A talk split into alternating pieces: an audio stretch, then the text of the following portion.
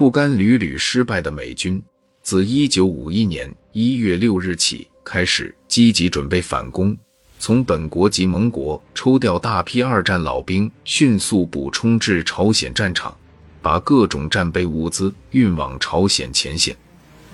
至开战前，美军投入到朝鲜战场各型飞机一千一百七十余架，各型舰艇两百余艘。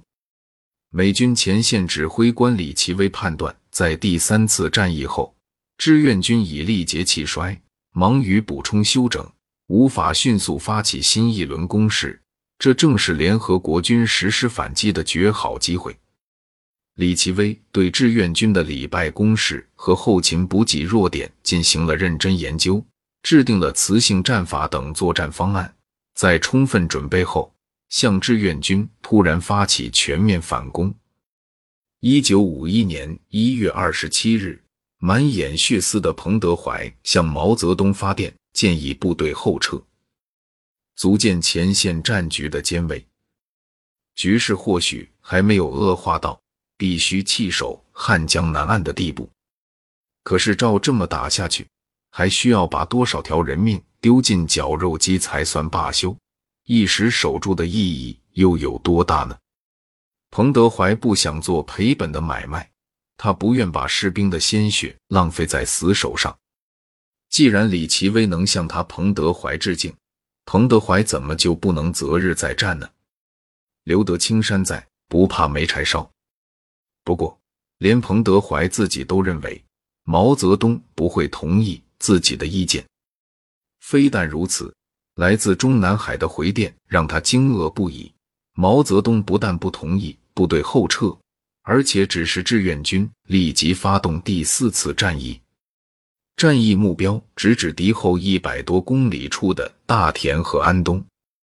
这时，敌军第一线作战部队已达到二十三万人，美军七个师，韩军八个师，英军两个旅，兵力集中，战术也有了改变，其装备上的长处已能得到更加有力的发挥。美军已从美国本土和其他地区迅速抽调大批老兵，补充在朝鲜的部队，决心发起大规模进攻，夺回汉城，将中国人民志愿军和朝鲜人民军压回到三八线以北。现在三七线能不能守住都成了问题，想要志愿军打到三六线，绝对是一种想象。但毛泽东肯定不是幻想主义者。他很清楚，战场上的胜利或许能让美国人陷入绝望，但绝望也是有保质期的。再辉煌的胜利，也无法改变两国之间天渊之别的实力差距。杜鲁门早已宣布了扩军计划，如果不能在美国重整军备之前解决朝鲜问题，恐怕无论如何也是难以招架的。这就仿佛像是重量级选手和轻量级选手之间的拳击赛。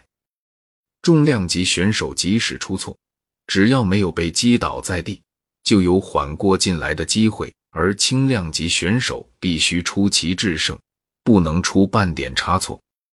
在美国人选择妥协之前，不能在战场上给他们留下哪怕一丝翻盘的机会，否则一切都会前功尽弃。早已精疲力竭，而且严重缺乏补给的第一批入朝参战部队，有能力化解美军的反攻吗？这是一个必须画上巨大问号的问题。或许毛泽东也不指望他们真的能够歼灭眼前的敌人，他所需要的是时间。志愿军的第二批参战部队即将跨入炮声隆隆的朝鲜战场。